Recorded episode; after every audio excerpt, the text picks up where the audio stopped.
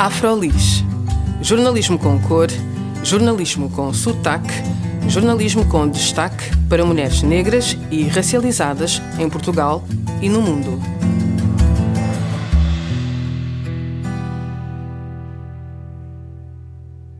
Olá, o meu nome é Juliana Tavares e este é mais um episódio do Afrolis Podcast. Neste espaço, falamos sobre as histórias de mulheres negras e racializadas em Portugal e no mundo e com quem sobre elas trabalha. A nossa convidada de hoje é Sofia Rodrigues, uma defensora dos direitos humanos e da justiça social.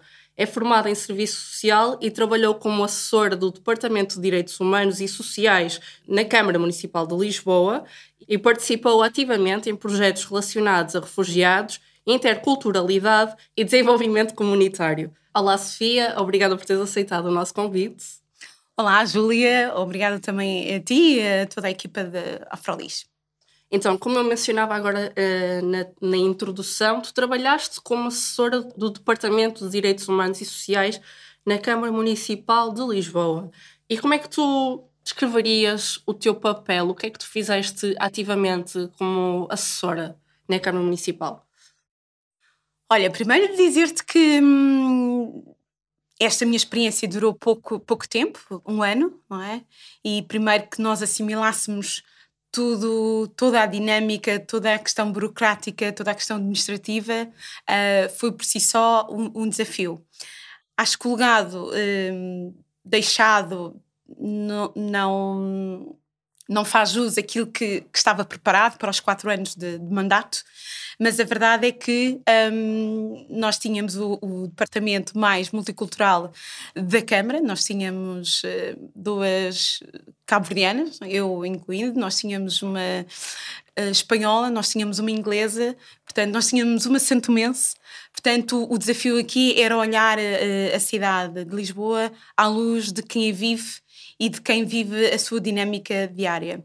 Quando me questionas um, qual foi o que é que fiz de mais extraordinário, não diria. Acho que aqui uh, nós estamos a falar de um universo que provavelmente não tem experiência de rua e de vida uh, como nós. Estão muito tempo dentro e confinados de um gabinete e trabalhar social e trabalhar de uma forma inovadora. É o que é que está a acontecer agora para uh, atuar e, e, implementar enquanto medidas públicas.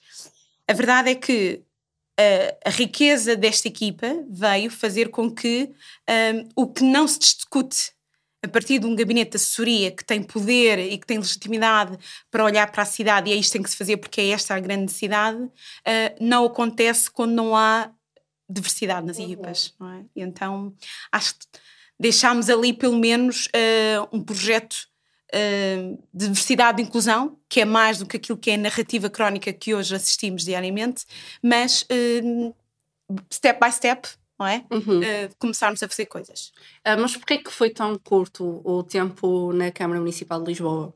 Foi, enquanto assessora foi, enquanto foi, assessora, foi, foi, curto, sim. Uh, nós, portanto, num lugar de confiança, quem entra de novo um, quer montar a sua equipa, quer montar a sua estrutura. Uh, a ex-vereadora Laurinda Alves, por motivos de força maior, teve, teve que se demitir e com isto fragilizou todo, toda a equipa. Uhum. E falavas de alguns projetos que vocês tinham implementado para um, não é que iam de encontro com a, a diversidade que existe em Lisboa. Um, podes falar de algum desses projetos que implementaram? Nós não chegámos a implementar, a implementar. Como, como, referi, uhum. no curto eh, espaço de tempo, eu abracei primeiro, aliás, a minha intervenção foi muito multinível. Uhum. Primeiro perceber como é que funcionam os serviços, nós temos três forças a, a trabalhar em prol de um projeto comum, não é? É um nível político, é um nível dos serviços e é um nível daquilo que é a agenda, a agenda política. A verdade é que uh, eu, eu tinha perspectivado para até 2025 esta questão da década internacional afrodescendentes, em parceria também com o nosso maior aliado, o Alto Comissariado das Migrações, picar desde já, não deixar por comemorar uh, o Dia Internacional Afrodescendente, dia 31 de agosto. A verdade é que, à semelhança de todos os países que assinaram este, este acordo e declararam uh, na ONU um, esta fragilidade e medidas de combate, a nível da União Europeia, Lisboa foi a única capital a celebrar de modo festivo e não assinalar com. Um, são mais os momentos discriminatórios de, uhum. de racismo. A, a verdade é que o caminho também é esse, as lutas têm que ser dos dois lados. Mas tínhamos muito mais a ganhar se trouxéssemos Lisboa à casa da democracia, à segunda casa da democracia, que tivemos a oportunidade de perceber muitas das pessoas nunca tinham entrado no Passos Conselho, portanto, embora o terceiro dia de cada mês o espaço esteja aberto, mas acho que foi um marco para todos nós eh, conseguirmos entrar naquela que é o salão nobre, não é? E usufruir dos nossos direitos, do nosso lugar e comemorar um dia que, que, que, é nosso, mas que não é um ato isolado. Portanto, a ideia seria dar continuidade. Aquilo foi um marco, de facto, mas depois teríamos nós medidas e ações mais concretas um, para, para que esta década internacional abraçasse todas as áreas, todos os feixes, todos os níveis de intervenção uhum. e fazer jus àquilo que em, já se passaram nove anos e não temos uma checklist daquilo que foi feito. Exato, esta foi a primeira vez que foi celebrado o Dia do Afrodescendente aqui em Lisboa. Na Câmara, sim. E foste tu que organizaste esse dia? Com, com total abertura da senhora vereadora e do senhor presidente. Uhum. então, também tu estiveste na Câmara Municipal de Lisboa como assessora durante um, quando começou a guerra na Ucrânia. Sim. Estiveste envolvida um, no plano de integração dos refugiados da Ucrânia, In, Sim. Inicialmente, sim. Portanto, foi aqui a chamada grande gestão de crise. Foi, foi muito também desafiante para mim em termos profissionais, porque eu uhum. vinha também de uma outra Câmara em que assistimos também a maior gestão de crise a nível da pandemia, não era? Um, com a Câmara de Lisboa de facto assistimos a esta, a esta guerra e como é que nós, enquanto município, preparamos um programa de, de integração e acolhimento, a par com a, a proteção civil. Portanto, nós estamos a falar de casos muito fragilizados, de crianças, a acionar a segurança social, a mesmo alto comissariado. Portanto, aqui foi mobilizar todos os recursos disponíveis e uh, fazer aqui o, o, ponto de situação. Nós estamos a responder uma agenda da União Europeia e foram implementadas medidas, muitas delas, eh, quem já vive cá durante muito tempo se sentiu uh, diferenciado, uhum. não é? Uhum. Mas uh, o papel é que todos, é garantir segurança para todos. E relativamente ao, ao Plano Nacional de, de, Combate ao Racismo e Discriminação que falavas, se ainda estivesses de, no teu papel como assessora, que medidas é que gostarias de ver implementadas? Olha, outro grande ganho que já não foi um ganho do nosso lado, que é, uhum. portanto, nós saímos e estava a reestruturação, mudança, transferência de competências para o nosso ploro. E este, o, no, o ploro uh, que nós tínhamos atualmente é a educação. O que seria um ganho do nosso lado se estivéssemos um, ehm, com a educação e com os direitos sociais uhum.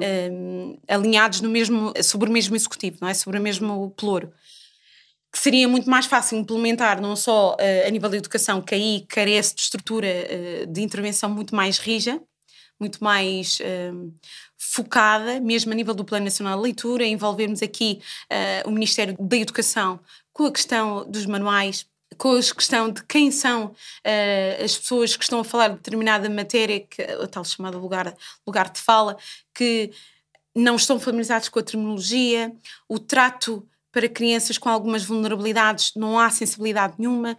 Portanto, como é que se empodera determinadas turmas com o enfoque daquilo que foi a sua força, daquilo que foi a sua história uhum. e não um, o contrário, não é? Minimizar uh, e contar a versão só de um lado. É? Uhum. Portanto, nós, uh, eu inicialmente tinha proposto, estávamos em articulação com, com o Departamento de Educação, muito primeiro para fazer um mapeamento de todas as respostas que há com as escolas com mais um, índice de alunos, uh, não é alunos, com comunidades interculturais. Portanto, que respostas é que havia e qual era a mediação entre o Departamento de Educação com os serviços mínimos. Por exemplo, porque é que algumas escolas com maior alunos de, do Bangladesh, nós não temos uma política de uh, base alimentar só de legumes os nepaleses, os, eh, os nepaleses são conhecidos como pessoas eh, com consumo muito vegetariano.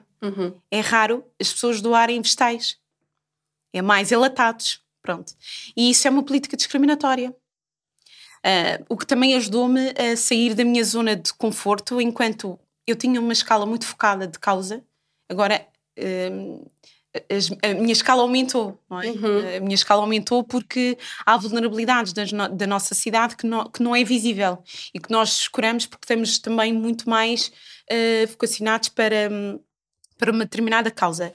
Mas retomando a tua questão, que é, um, eu tinha a ideia de, de, implementar a JAD, que eram umas jornadas de, de apoio ao JAD, eh, jornadas de apoio ao desenvolvimento, empreendedorismo e educação, uhum. Em que abarcava três níveis, que era a escola a primária, porque em termos de competências da Câmara, a Câmara intervém nas primárias e nas escolas de educação básica.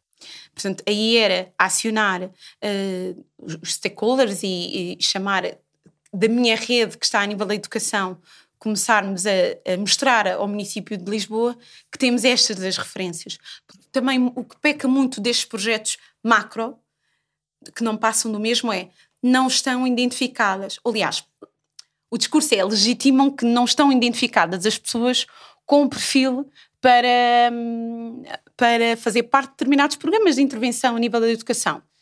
Mas nós já sabemos, por isso é que esta luta dos dados étnico-raciais, nós temos muitas pessoas qualificadas, muitas pessoas em diversas áreas a fazer acontecer, mas que, um, que eu agora digo claramente que Portugal tem um, vive de castas, mas castas não oficializadas. Uhum. Uh, e que nós, independentemente do percurso académico que tenhamos, o nosso nível de intervenção é até ao terceiro andar. Do quarto ao quinto já é uma penthouse e lá parece que não temos direito a, a subir.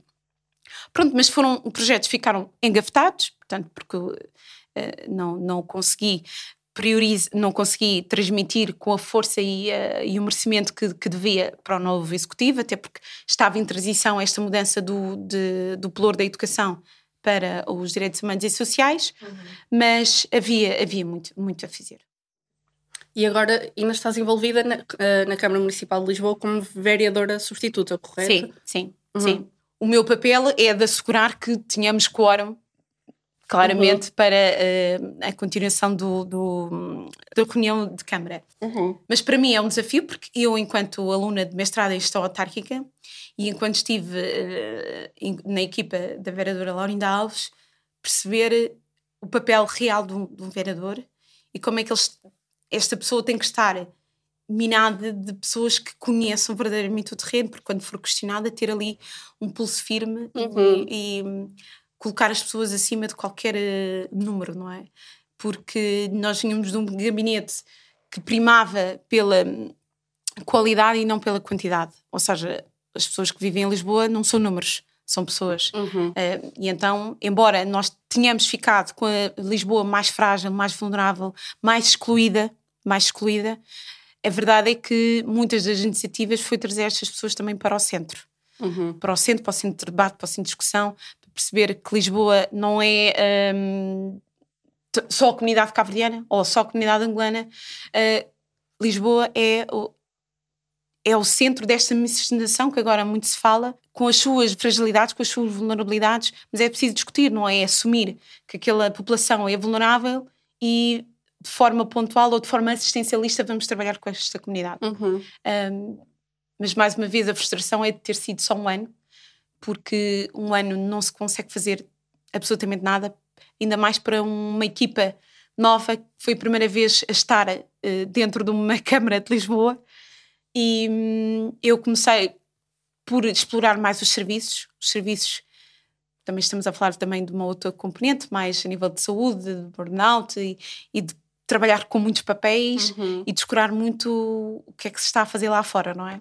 Mas esta questão burocrática, nós pedimos um, um parecer para ontem e daqui a 15 dias. Demora sempre. Então, imaginem, frustração de uma equipa que está a trabalhar para um município que solicita apoio a um determinado departamento uhum. e que uhum. tem que esperar 3, 6 meses. Uhum. Não é? E então também é frustrante nesse sentido. E então, como vereadora substituta, tu verificas que os assessores que estão agora na Câmara Municipal de Lisboa uh, não têm tanta formação no terreno. falta isso, pessoas que estejam no Eu não, não, não conheço verdadeiramente, conheces? não, conheço quem são es- estes assessores, Uhum. principalmente agora com. Não conheço, mas a verdade é que eu também tenho estado a acompanhar o trabalho. hum, as coisas estão a ser feitas. Se calhar não tanto com a dimensão que tínhamos com, com a vereadora Laurinda Alves, porque está- nós estávamos por dentro e acompanhávamos também aquilo que era. hum, Aliás, eu, eu estava a par daquilo que, seriam, daquilo que eram os movimentos e que era importante que ela soubesse também percebemos como é que vamos potenciar, porque isto é uma força para a cidade de Lisboa. Atualmente não conheço, não, não conheço nenhum assessor e não conheço o que é a agenda prioritária eh, para não só a nível da interculturalidade, mas também para a população mais vulnerável. Uhum. Tu falaste do teu mestrado em gestão autárquica ah, e tu dizes que foi isto que despertou mais o teu interesse pela política. De que forma é que o mestrado influenciou então a tua visão política? Olha, primeiro porque hum, perceberes que todo o universo autárquico é accountability. Uhum. Nós temos que prestar contas. Nós usufruímos de verbas, eh, de financiamentos da União Europeia e temos que perceber como é que elas estão a ser executadas. E depois perceberes internamente como é que é a dinâmica de, um- de uma autarquia, não é? Uhum. Um, eu costumo dizer que eh, o meu processo até aqui foi porque eu vivi um realojamento, eu fui beneficiária dos apoios do, do SAS, ah, eu fui beneficiária de apoios também para, ah, para a conclusão da licenciatura, portanto, eu fui beneficiária de tudo aquilo enquanto um Estado público e de direito promove às pessoas e às famílias mais vulneráveis, eu acho que agora estou numa ótica de retribuição gestão autárquica, a nível da, daquilo que é o, o nível administrativo, uh, perceber como é que surge a democracia em Portugal, Uhum. uh, como é que a Igreja passa para segundo lugar, a dar lugar a um Estado de Direito, não é? com o envolvimento das pessoas, embora, há pouco quando referia que sinto que nós vivemos num país de castas, é precisamente que o Estado não é, não é um aconselhamento, quem estiver a Uhum. ouvir me perdoe, este Estado de laico, de laico não tem nada Uhum. não é? Eh, aliás, basta eu faço uma leitura das pessoas que passaram pela minha vida, eh, onde é que estudaram, onde é que estão agora, não é? Um, e nós ainda co- continuamos a ser objeto de estudo, ob- objeto de intervenção, porque estas pessoas, se forem fazer um, um voluntariado ali no bairro, estão no topo porque dedicaram o seu tempo, fizeram tudo e mais alguma coisa. Uhum. Nós dedicarmos o, o nosso tempo a cuidar dos nossos, quase que é normal, é Uhum. normalizado. É obrigatório. É obrigatório. Uhum. Exato. Mas outra pessoa de, de, de pele diferente a fazer a voluntariado e a praticar o bem, o bem que a Igreja institui, Uhum. já é um já é uma alma caridosa. Mas- Outros 500. Mas isto para, para te dizer que hum, hum, este mestrado foi um mestrado piloto em 2017 a nível nacional. Uhum. E eu, na altura, eu sempre disse a mim mesma, fazia-me impressão aos meus colegas terminarem a licenciatura e já terem ideia do que é que queriam fazer no mestrado, sem uma experiência laboral. Pronto.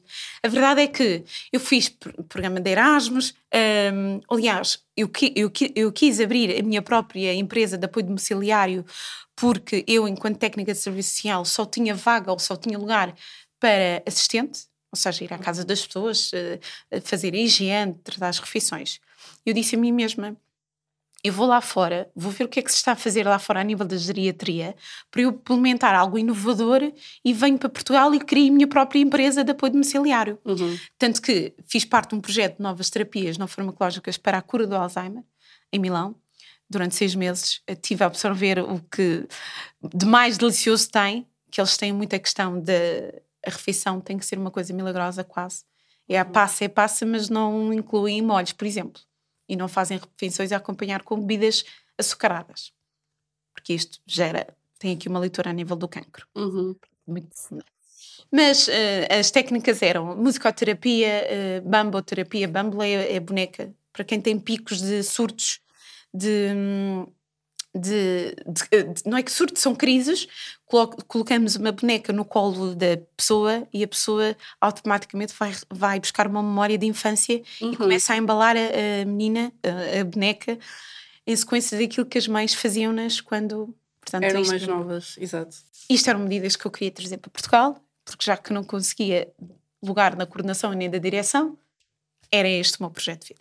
Pronto. E a verdade é que eu vim envolvi-me com outras práticas de voluntariado, comecei a viajar mais pela Europa, ao abrigo também do programa Erasmus, uhum. e uh, decidi que a juventude era o meu, era o, era o meu lado. Era o meu uhum. lado. E então, políticas da juventude nas, uh, nos bairros, através da visão de uma Câmara, uhum. que não há. Mas desististe completamente desse projeto ou achas que pode ser alguma coisa que podes implementar aqui a um futuro próximo? Sim, pode ser, porque hum, a minha serviço social é para todas as áreas de intervenção. Uhum. Eu, eu fiz eu fiz o estágio em São Francisco Xavier, um, na obstetrícia e ginecologia. Eu, com 18, 19 anos, não percebi porque é que meninas da minha idade tinham ficavam grávidas. Uhum. Portanto, foquei muito na gravidez precoce e nas uh, consequências psicossociais. E como é que isso determina uh, o, a não existência do elevador, não é? Uhum. Nós estamos a criar, a criar ciclos, então debrucei-me sobre essa matéria. A verdade é que a nível hospitalar também há uma distinção altamente discriminatória. Nós, enquanto hum, mulheres africanas, não, somos a, não, não nos é indicado acompanhamento psicológico. Ok, está tudo bem, vais para a ajuda de berço, está tudo bem, nós estamos lá, temos técnicas, quem são as técnicas?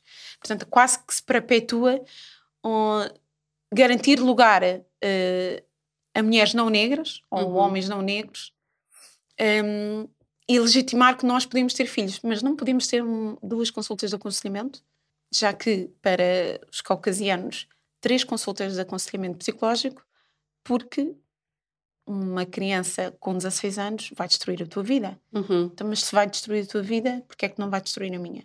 Também faz essa distinção a nível hospitalar e isso é muito grave do ponto de vista do projeto de vida de nós, mulheres negras. Então, tu verificaste que raparigas, adolescentes que engravidavam, não tinham esse acompanhamento comparado com pessoas brancas? Não tem. Não tem. Três consultas de aconselhamento, presença da mãe, presença do companheiro, se ele sim quiser, e presença da família. Uhum é gradual, multinível, é? Para quando é tomada a decisão, porque depois há um acompanhamento para. Agora não sei se recordo se ainda continua. Um, pronto, havia uma clínica de, de abortos uhum. pronto, que eram encaminhadas. Uh, pronto, e então um, é esta distinção que eu comecei logo a perceber, até em, em ambiente hospitalar. Não é? Uhum. Um, portanto, isto foi com, com os jovens. Depois foi esta experiência de eu ter ido para fazer campo de férias, coordenar campo de férias um, em Olho Marinho, campo, em Óbidos, e daí um, eu acho que tive a minha primeira experiência do síndrome do impostor. Então? De achar que, um, portanto, aquilo era também eram multiníveis com nível de intervenção com crianças e com os pais. Uhum. Quem é que ficavam com os pais? Em primeiro momento, a Sofia nunca ficava com os pais e a entreter os miúdos, encher chorizes. Mas a verdade é que um, toda a gente dizia Sofia, tu sabes falar muito bem para aquilo que, que és, aparentemente. Eu só lhes dizia, então, mas deem graças aos professores, porque os professores estão na escola, é para ensinar e bem o aluno a falar bem português e a expressar-se. Pronto, essa era a minha única deixa né, no meio daquelas pessoas uhum. assim, com pensamentos astronómicos. Dizer-vos que um, de um momento para o outro deixei de fazer encher chouriços e, fazer, e comecei a fazer atendimento uh, aos pais e era um, é o primeiro resort júnior da União da Península Ibérica, portanto, é um campo de férias com pessoas com capital. Estamos a falar de 60% pessoas com capital, 30% para a Santa Casa Misericórdia, por exemplo. Uhum. Desde ministros, desde, eh, desde príncipes da Arábia Saudita, enfim. E quando eu tenho esta chamada de atenção que posso fazer atendimento aos, aos pais, Sofia, prepara-te porque tu vais coordenar um, um, um, campo de férias em Kandersteg. Kandersteg, Suíça. Com quem? Com o Colégio Rosé, o colégio mais caro do mundo. O colégio onde a Alice, um, Tracy Ellis andou, frequentou. Uhum. O príncipe Aga Khan frequentou. E eu quando digo que, por vezes, este, estes ensinamentos da vida encaminham para lugares que nunca eu teria sonhado, também é de perceber que hum, bolas, eu tenho alguma coisa, não é? Eu tenho, tenho alguma coisa de bom que pode ser útil para a sociedade e posso ser uma força maior em muitas equipas com que trabalho. Portanto, passo desta questão da, da obstetrícia e ginecologia, portanto, num universo muito pequenino, é? diria. Uhum. Depois para este campo de férias, depois para hum, o apoio domiciliário, porque achei que a juventude ali a juventude não. Nós, enquanto monitor de campo de férias, aprendemos muito, aprendemos muita resiliência e, e a trabalhar com muitas personalidades, porque os miúdos testam-nos ao mais bom que possamos dizer, não é? Mas isto também acaba por ser, eh, por criar aqui um blindar para a vida, uhum. não é? Depois passa esta questão de, ok, vamos para fora perceber se posso criar ou não a minha empresa. E hum, venho com uma bagagem muito boa uhum. e tenho uma reunião, aliás, depois também passo pelo Porto, por Alto Comissariado das Migrações, também ganho também outra estaleca do mundo daquilo que são as políticas de integração. E uh, numa reunião, eu, enquanto dirigente associativa, faço muitas parcerias a nível das relações uh, institucionais e numa tentativa de abrir vagas para alunos cabo-verdianos para o ISEC, uh, o Instituto Superior de Educação e Ciências em Lisboa, uhum. é, é divulgado que vai abrir o mestrado em gestão autárquica. E eu digo, é isto. E então é isto, mas sem ter experiência da Câmara de Almada, uhum. da Câmara de Odivelas e da Câmara de Lisboa. Sim, tu tens muita experiência. Uh, quando nos mandaste o teu currículo, eu reparei que tens muita experiência em instituições e também a fazer voluntariado, seja em associações. Um, o teu objetivo é trabalhar sempre a nível local ou planeias. Já não. Já não. Já não. Já tens outros objetivos? Já, sim, sim. E, e, e a vida trouxe-me mais uma lição esta, esta semana agora, uma carreira internacional. Lá está, porque a ideia também é sempre expandir também o nosso potencial. E eu agora, pronto, no âmbito da estratégia eh, nacional que Portugal está a fazer um, para apoiar jovens a ingressar nas instituições da União Europeia, porque há, pouco, há poucas, as pessoas não, não, eu acho que não há uma ideia geral, mas há poucas pessoas eh, portuguesas nas instituições europeias e então aqui esta estratégia de incentivo passa por desburocratizar o, as candidaturas, fazer exames ou, ou provas de língua local, uhum. porque uma coisa é eu defender eh, o, aquilo que acredito na minha língua de origem, outra, outra coisa é defender aquilo que acredito em inglês. Uhum. Que criar aqui uma discrepância. Exato. Pronto, então a língua a abolir foi a primeira. A abolir, não, a língua inglesa foi a primeira. Embora a língua uh, administrativa seja o inglês ou o francês, em, em sequência das instâncias europeias onde elas estejam, o que é que aconteceu? A verdade é que concorri agora para representar a delegação portuguesa da NATO um, eh, em Bruxelas e uh, as notas saíram. As notas saíram. Fiquei em segundo lugar no universo de 27 candidatos. Parabéns. Obrigada. com 19 valores. Um, na experiência profissional, só ficou um, um, uma jovem com 20 valores. Na experiência profissional, e eu em segundo lugar, com 19. Baixou a média para a avaliação curricular. 10. Uhum. E todos nós sabemos que quando queremos uh, o recrutamento a nível de, de um, vagas de emprego, pedem sempre experiência profissional. Exato. Então foi. Foi um choque. Foi um choque. Eu assim, bolas, estive de novo. Como assim? Estou em quarto lugar, caí para quarto lugar por causa da média. Mas isto foi, pelo menos, para a instituição, para as instituições europeias, eu estou com uma experiência profissional de 19. Uhum. Isso inflamou o meu ego, claramente. É ótimo. é ótimo. Mas, uh, mas isto para dizer, esta minha, esta minha, este meu querer, esta minha vontade de, de, de, de, de investir numa carreira internacional é precisamente por estas castas invisíveis. Uhum. Eu sei que não vou chegar onde eu quero chegar cá em Portugal. Eu sei, sinto verdadeiramente, porque aquilo que eu tenho estado a assistir e, e para aquilo que sou enquanto força humana, uh, perfil. Nós temos ministras com menos currículo que eu uhum. e são ministras. Uh, nós temos pessoas em lugares de, de, de, de, elegibilidade e de grande compromisso para com Portugal e para com os portugueses, uhum. portugueses, todos os portugueses, um, com menos uh, perfil académico do que eu, com menos perfil, uh, experiência, experiência. profissional uhum. que eu. Portanto, garantidamente uh, o fator C ou não, não sei. Uhum. Um, mas ambiciono, sim, chegar a este nível. Isto porquê? Porque se se queixam desta subrepresentatividade portuguesa, então, mas que tenhamos alguém também com uma visão holística daquilo que é a sociedade portuguesa Uhum. e com uma experiência de base. Uma- alguém que foi relojada, passou por esta experiência toda que teve e tem, tem competência técnica, não sei tudo, mas a humildade de reconhecer que nós, em determinadas equipas, aprendemos muito mais do que se trabalharmos sozinhos, não é? Hum, e acho que este 19 foi uma lambada para mim mesma, Sofia. Tal como a lambada de prepara-te, vais para Kandersteg, Uhum. não é?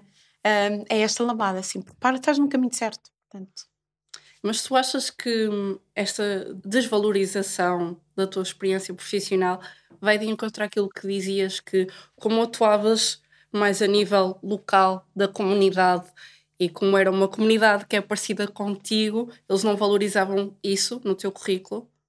Não diria dessa forma, até porque a chegada à Câmara de Lisboa foi precisamente isso, não é? Uhum.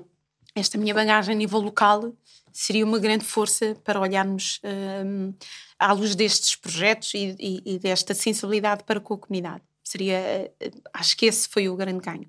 Não foi just pelo ativismo em si, mas pelos projetos desenvolvidos. Uhum. Hum, ah, acho, que, acho que foi por aí. Uma coisa é agenda política e agenda mediática. Outra coisa é as prioridades. O que é que está na agenda política neste momento? São prioridades. Uhum. Então, quando estas temáticas não estão na prioridade, independentemente se tiveres o melhor currículo, melhor experiência, Uhum. cai.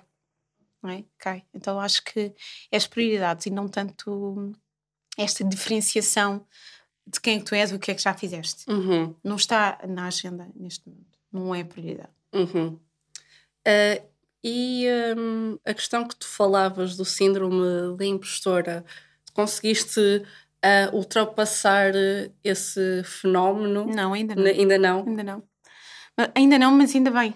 Ainda bem. Porque o medo nos move. E, eu, um, a, e a competitividade também, a competitividade saudável. Porque ele não. Aliás, no mundo em que eu estou, por mais que queira competir, se houver algum elemento que diga eu prefiro este, por mais que sejas boa, não é? Mas acho que é, é isto que me move. O síndrome do impostor. Primeiro, assumir que eu não sei tudo. Primeiro, e, e um, abraçar sempre com humildade, não é? Um, ok, és mulher negra, nós somos mulheres negras, mas nós não sabemos tudo também. Tecnicamente é preciso ter um, um perfil para olhar para um problema e, e- e fragmentá-lo, não é? Um, é preciso olhar com, com uma visão estratégica. É este o momento crucial, nós vamos por aqui. Um, olha, um exemplo muito prático que eu acho que hum, o síndrome impostor atuou. Os campos de férias para, para comunicar, a forma de comunicar eh, da maioria das câmaras não, não, não comunica de forma funcional. Uhum. Não há integração através da comunicação. Vou dar um exemplo. As juntas de freguesia, nova- agora com a nova delegação de, de competências, tem, hum, promove campos de férias a título gratuito. Muitas das comunidades dos bairros não sabem que podem, os seus filhos podem usufruir de campo de férias. Como é que está comunicada esta informação? Residente no Conselho de Lisboa, eh, com documentos essenciais, cartão de cidadão. Eu, que tenho o cartão de residência, olho para aquilo, ah, isto não é para mim. Os Uhum. meus filhos não podem, porque eles têm cartão. Disse assim, ah, pá, será que devo dizer que estão a comunicar mal? Estão a comunicar. E eu comuniquei isto aos serviços. Temos aqui uma realidade, temos uma franja da sociedade eh, lisboeta que não tem cartão de cidadão. Portanto, nós quando vamos comunicar, comunicar estes serviços, nós temos que meter ou outro tipo de documento que também é válido Uhum. assumiu-se claramente que o cartão de cidadão toda a gente podia ir. Mas assumimos nós que estamos no lugar de executar. Uhum. Mas quem vai beneficiar lê aquilo e não assume logo que aquilo não é para. E é um detalhe, foi um detalhe. Uhum. Ou outro tipo de documento que é válido. Portanto, também olharmos para estas. hum, E não só, e vamos imaginar as aplicações. Há uma aplicação que é o app a Lisboa, a minha rua, Sim. Uhum. que também tem que ser uma credencial de uma chave digital. Eu, com um cartão de residência, não posso eh, reportar à Câmara que na minha rua existe este problema a ser resolvido. Tem que ser uma chave digital. Chave digital, cartão de cidadão. Nós não estamos a comunicar de forma justa e equ- equitativa para os nossos municípios. Uhum. Quem diz Lisboa também diz Almada que também está neste mesmo procedimento. Assume-se que o cartão de cidadão é transversal a todos os A fregueses, a todos os exato. municípios. mas Uhum. Ah, Surgiu-me agora uma curiosidade. Tu não nasceste cá em Portugal, nasceste em Cabo Verde? Nasci no, no meio do Rio Tejo, Nasceste no meio do Rio Tejo? sim, da Baixa da Banheira para Castreiro. Uau. E não tens cartão de cidadão? Não tiveste. Até entrar na faculdade, não. Podes-nos contar um bocadinho dessa história? Também é, é este problema da, da lei da nacionalidade. Na lei da nacionalidade, Uhum. sim. Olha, hum, acho que foi um dos períodos mais, mais eh, conturbados da minha existência, Uhum, porque eu sou família de acolhimento. uhum, recebo pessoas, recebia pessoas da União Europeia, do, do- da Europa em minha casa. Então, todos os anos hum, havia o encontro europeu de, de jovens em determinado capital da, da Europa. E em 2005 nós fomos para Milão, não minto, em Roma. Não, o, o, o encontro foi em Roma. E então, em 2005 foi os atentados de, de Londres, dos, uh, dos do metro. E então hum, nós fomos passar a passagem de ano em, em, em Roma, fizemos escala em Londres. E o meu cartão de residência, as autoridades inglesas não reconheceram. uhum. Não reconheceram e eu, eu tive que dormir escoltada, porque nós íamos fazer escala e não íamos, não íamos sair do aeroporto. Então tive que dormir escoltada, mas eu mais os meus amigos. Uhum. Pronto. Que não reconheciam, porque houve promessa de, de ser deportada para Cabo Verde, que até então nunca tinha estado. E hum, fez luz porque uma das minhas amigas, o pai era inspetor do CEF. Às duas da manhã, a enviar e-mails, eh, porque eh, as autoridades inglesas só precisavam de um documento que eu só ia fazer escala, porque Uhum. o, o bilhete não diz lá, eh, no o bilhete de avião não diz lá discriminadamente, eh, vai fazer escala e depois vai para onde? Eram, Exato. são dois bilhetes diferentes, não é? Uhum. Pronto. Então precisavam de um documento oficial das autoridades portuguesas a dizer que, para além de não apresentar nenhum risco, ia fazer escala e ainda por cima iam para um encontro europeu. Um encontro que já está instituído pela, pela Europa que isto acontece. Desde rezas, desde, sei lá, darmos as mãos e dizer que não ia ser deportada. Aquilo foi uma lição para mim. Disse, eu vou tirar eh, o documento português, porque até então, como nunca precisei, nunca tinha feito hum, luz, não é? Uhum. Mas uma vergonha desta natureza, promovida pelo Estado português, ao ponto de ser deportada, foi, foi visceral, do ponto de Uhum. vista de que onde é que ia fazer, quer dizer, eu por cima tinha 17, 17 anos, parece-me, já não me recordo.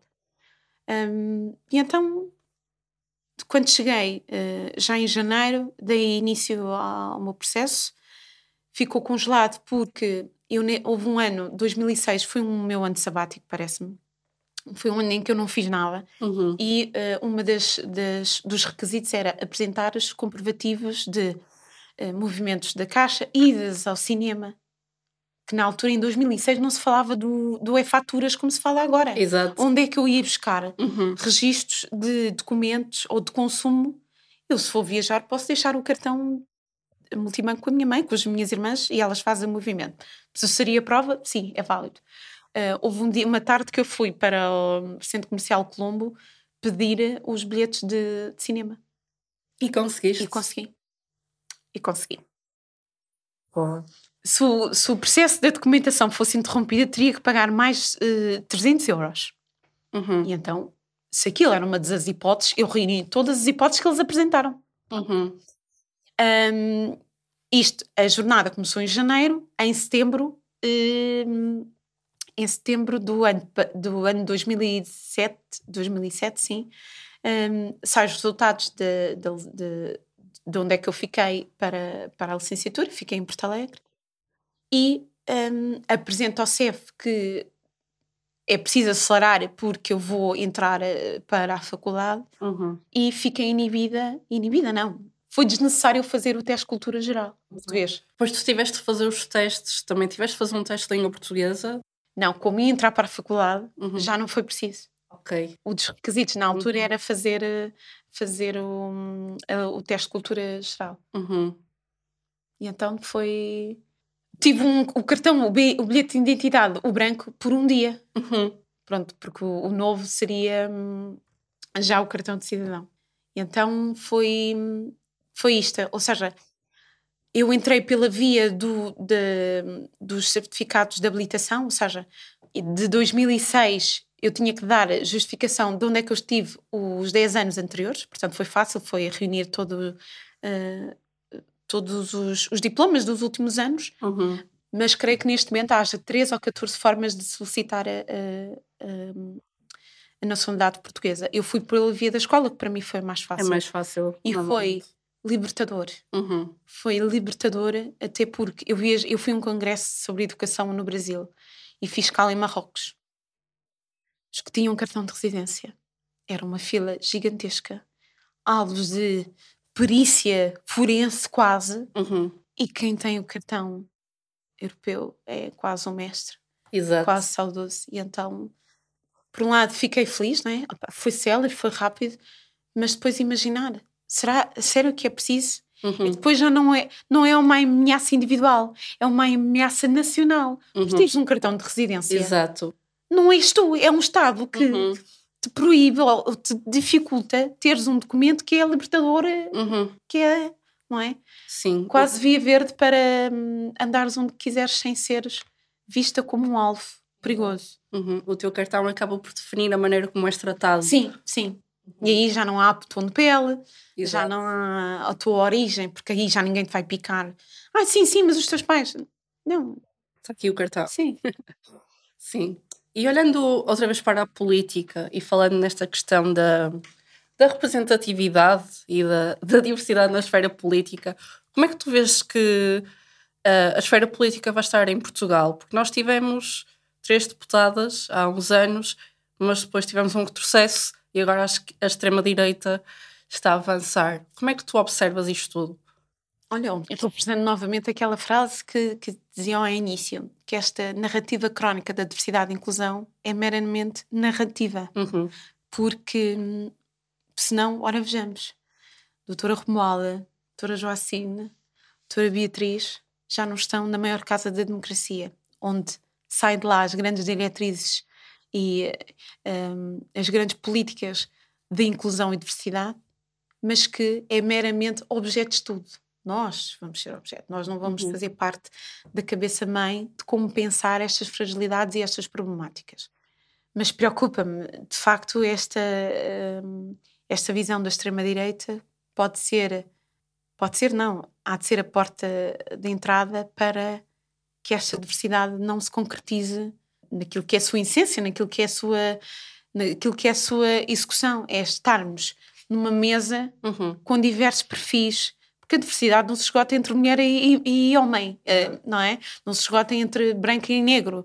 Esgota-se na sua, nas questões geográficas, nas questões eh, regionais, nas questões da, hum, da intergeracionalidade, não é? Como é que nós temos pessoas com já com 30 anos de casa e vem alguém com, com inovação social e podem cruzar sinergias e executar o bem, é? Hum, portanto, a diversidade não pode sequer esgotar-se entre homem e mulher, é? Uhum. Que é isto sim tem sido a política pública feita em Portugal durante os últimos anos. Vejo com alguma preocupação, sim, porque, hum, aliás, com a entrada infinita de migrantes, pessoas migrantes, cidadãos migrantes à procura de uma vida melhor, hum, a comu- comunidade brasileira a chegar em grande peso, mas também porque os acordos de cooperação e de amizade assim o permitem, Uhum. mas depois temos um Estado português muito resistente à sua chegada. Preocupa-me porque o Estado português quase que se apropria daquilo que acontece lá fora para legitimar, não é? Uhum. Vou, fazer, vou falar agora no caso prático, a nível do, do racismo. Um, um ministro, penso que seja um ministro, um ministro italiano foi um, indiciado a crimes por ter insultado uma, uma ministra negra. Nós em Portugal nós tivemos eh, ataques gratuitos eh, à, à, à deputada Joacine e não houve manifestação pública e nem houve intervenção hum, a nível da lei que punisse ou que exigisse a retirada ou um pedido de desculpa oficial e que isto não se voltasse a repetir. Já Exato. normalizamos. Uhum. Também tivemos o caso em França, por exemplo, uh, em que um deputado insultou outro deputado negro sim, e houve sim, um sim, aparato. Sim. E aqui em Portugal já não se verificou isto quando foi o caso da Joacim. Normalizou, normalizou-se. Uhum. Uh, ou então pegamos no exemplo daquilo que acontece no futebol uh, lá fora, não é? Em que um, futebolistas são agredidos ou são, um, são recebem argumentos racistas em pleno estádio e não é nada, não se faz nada. Não, uhum. agora faz-se não é? E depois pegando. Há estes exemplos eh, em termos um, macro lá fora, mas nós não importamos. Importamos outro tipo de coisas. Isto nunca se importa. Mas porquê? Não é? Uhum. Não é? O, uh, nós temos, tivemos um presidente que quase se pronunciou publicamente sobre a escravatura e foi preciso um presidente, Lula da Silva, vir a Portugal para estas temáticas serem mais abordadas. Mais abordadas, porque receberam a Ministra da Igualdade Racial, uhum. com peso e circunstância, mas que uh, não ficou muito satisfeita com aquilo que é um, a Comissão de Diversidade, o Observatório. O que é que se está a ser feito? Uhum. Que comissão vem ser esta? Porquê é que foram estas as pessoas escolhidas? Porquê é que não há a tal diversidade na equipa a discutirem? Uhum. Portanto, há aqui franjas escamoteadas, não é? que é preciso as pessoas virem de fora com o poder que têm para esgravatinhar aquilo que está a ser feito, porque nós, na nossa legitimidade, não, não temos acesso. Não é? São medidas, medidas, estamos a quantificar, a quantificar. Fizemos X de medidas, então, mas o impacto disto? Onde é que está o relatório de impacto? Uhum. Não, é? não, nós estamos a levar para a União Europeia números, apenas números. Não estamos a levar relatórios de impacto. Como é que isto está a proporcionar grandes mudanças nas nossas vidas, nas vidas das comunidades? Nós estamos a trabalhar para números, não estamos a trabalhar para a qualidade. Bem, Sofia, muito obrigada por este momento. Nada, merece também. Eh, espero que tenha sido aqui um momento prazeroso um, e, e dizer-vos que também é uma caminhada, por vezes, solitária, porque são tantas as causas e se nós nos ancorarmos a uma, uma ou duas. Uma temos que nos ancorar, porque é isso é que nos vai dar uh, força e dignidade para, nos, para continuarmos a nossa jornada. E uh, o, a minha causa maior passa ainda pela educação, porque se tivermos pais atentos, mães atentas, cuidadores atentos, deixar que professores legitimem o nosso percurso, isso por si só é, acho que é, é cortar caminho de, de, frustração dos nossos filhos, dos nossos sobrinhos, dos nossos, dos nossos amigos, não é? Mas sempre alinhado às questões do racismo, porque o racismo estrutural existe, Exato. embora haja a maioria, eh, a maioria de quem tem a política diga que não, eh, mas basta olhar para o nosso dia a dia, basta olhar para este retrocesso da casa da democracia, quem são as pessoas que lá estão, eh, e é isto, é olharmos lado a lado e são as nossas causas, mas há causas ainda. Uh, há outras causas que fragilizam ainda outras. Uhum. Portanto, sermos mulheres de causas acho que é, acho que é a nossa maior força. Uhum. Ainda há muito trabalho a ser feito. Muito, muito. Bem, obrigada novamente. Obrigada, Afralija. Obrigada, Julia. E obrigada a todas as pessoas que nos acompanham aqui no Afralis Podcast. O meu nome é Juliana Tavares e até à próxima. Afrolis jornalismo com cor, jornalismo com sotaque, jornalismo com destaque para mulheres negras e racializadas em Portugal e no mundo.